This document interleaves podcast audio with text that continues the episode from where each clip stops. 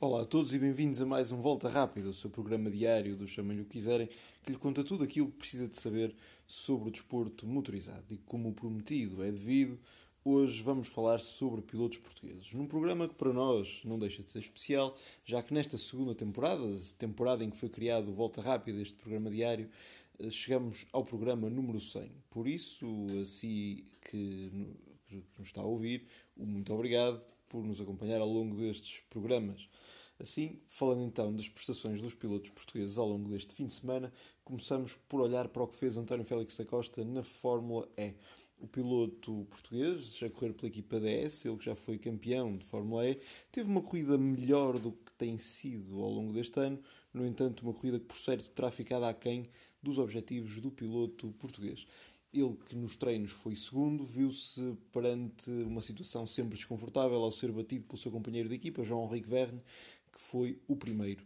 Verne que se mantém na contenda do campeonato e acabou então por ser uh, mais uma vez um dos elementos na luta pela vitória. António não esteve tão perto dessa luta, a verdade é essa, foi quarto classificado final. A verdade é que mais uma vez me parece que ele não foi propriamente favorecido com as escolhas dos momentos uh, em que uh, em que portanto fez aquela sua volta mais longa, portanto para receber o Power Boost que se recebe em termos de Fórmula E. Ele aí não esteve propriamente bem, ele que mais uma vez foi galardoado com um fan boost, que na altura utilizou para ultrapassar Eduardo Mortara, no entanto o piloto acabou por lhe devolver e de facto ele que eh, corre com motor Mercedes acabou por beneficiar disso mesmo. O Félix da Costa que acabou a defender contra o líder do campeonato, Stoffel Van Dorn, com sucesso, mantendo então este quarto lugar. A luta pela vitória foi entre Verne e Mitch Evans. No entanto, o piloto da Jaguar acabou por mostrar que está de facto numa grande forma e acabou por preservar a sua primeira posição e uh, a demonstrar que é um candidato claro ao título. Diga-se que entre os candidatos, aquele que parece estar mais a decair foi Robin Freins. Ele teve uma corrida em que andou bastante lá para trás e, como tal, parece estar cada vez mais excluído destas contas. António Félix da Costa também não parece verdadeiramente com grandes hipóteses nesta fase, embora matematicamente ainda seja naturalmente possível. O português é décimo do campeonato com 54 pontos, sendo que o líder é Stoffel Van Dorn da Mercedes com 121 pontos. Jean-Ric Verne segue-se no segundo lugar com 116 pontos, mais dois do que Eduardo Mortara, que é terceiro. Mitch Evans é então quarto com 109. Será provavelmente entre estes quatro pilotos, pelo menos assim parece para já, que se irá decidir o campeonato e parecem mesmo ser eles que estão em melhor forma. Nisto há que salientar a boa forma da Jaguar. A Jaguar tem vindo a crescer, sobretudo com Mitch Evans, e dizer também que os carros com motorização Mercedes, nomeadamente Stoffel Van Dorn e Mitch Evans, têm estado, e aliás Eduardo Mortara, têm estado bastante bem, ao contrário do que, por exemplo, o Nick de Vries, que parece estar numa toada decrescente, ele que abandonou nesta prova o campeão em título. Uh, António Félix Acosta, que estará no próximo fim de semana eh, nas 24 horas de Le Mans, aliás já começaram os treinos, o piloto português que corre com um LMP2 da equipa J.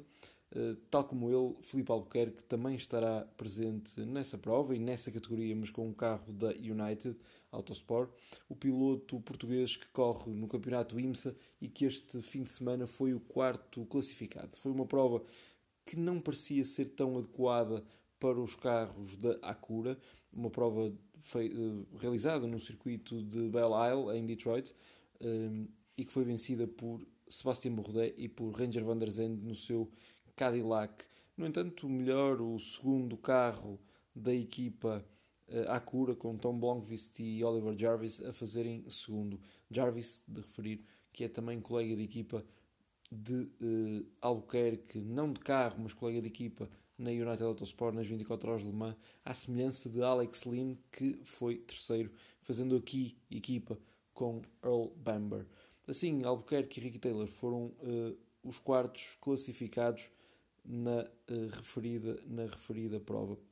Portanto, foi uma prova que uh, sucedeu em paralelo com outra prova no programa de corridas americano. Refiro-me em concreto à prova da IndyCar Series prova que teve como vencedor Will Power no Chevrolet, no, portanto no carro, no chassi da Lara, com motor Chevrolet da equipa de Roger Penske. No segundo lugar ficou um bastante desalentado Alexander Rossi, aquele que foi visto como muitos como o piloto uh, estadunidense mais talentoso, um piloto que passou pela Fórmula 1, ainda que de forma breve, mas que muitos vaticinavam que podia eventualmente regressar, que era visto como um campeão em potência de indicar e que chegou mesmo a ganhar as 500 milhas de Indianápolis, mas que acabou por não ver a sua evolução na equipa Andretti a, a, a ter grande. Lá está uma evolução que acabou por não surgir, e nesse caso uh, acabou então por ser uma das notícias deste fim de semana a saída de, de Alexander Rossi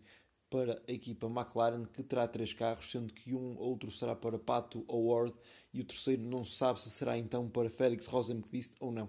Há algumas más línguas dizem que o carro será para Daniel Ricciardo. Eu não acredito muito honestamente, mas há quem o diga. Veremos então para quem será o terceiro carro, cor de papaya.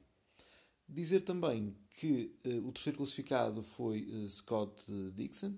Estava mais satisfeito do que Alexander Rossi, que estava visivelmente triste por não ter ganho, ele que já não vence desde 2019. Scott Dixon sabe que, eh, como se costuma dizer, migalhas é pão e que nestas alturas é sempre importante ir acumulando pontos. Ele que no final já foi diversas vezes campeão e é de facto um dos pilotos mais brilhantes da história deste campeonato e que pode também conseguir fazer o mesmo este campeonato, conseguindo vencer. Então, já que o ano passado foi o seu colega de equipa, Palu, portanto, carro não lhe falta ele continua a ser fiel à equipa de Chip Ganassi. Terminar o programa de hoje, não sem antes eh, voltar a sublinhar que agora vão para a estrada as 24 horas de Le Mans. No primeiro dia, Toyota e Glickenhaus foram os carros mais rápidos em LMP1. Os pilotos portugueses mostraram boa forma, quer Filipe Albuquerque, quer uh, o António Félix Acosta. De referir que também está presente o Henrique Chaves, com um Aston Martin em, em eh, GTAM, uh, o piloto que ainda se está a adaptar, uh, alemão, ele é bastante experiente em termos de GTs, mas esta é a sua primeira experiência no traçado de La Sarthe e de facto é uma situação que promete, mas nós no nosso programa voltaremos aqui a olhar para aquilo que serão as 24 horas de Le Mans, que vá-se lá saber porquê, voltam a coincidir com o Grande Prémio de Fórmula 1, desta vez o Grande Prémio de Azerbaijão em Baku. Por hoje ficamos então por aqui. Muito obrigado por ter estado connosco neste programa 100 da segunda temporada.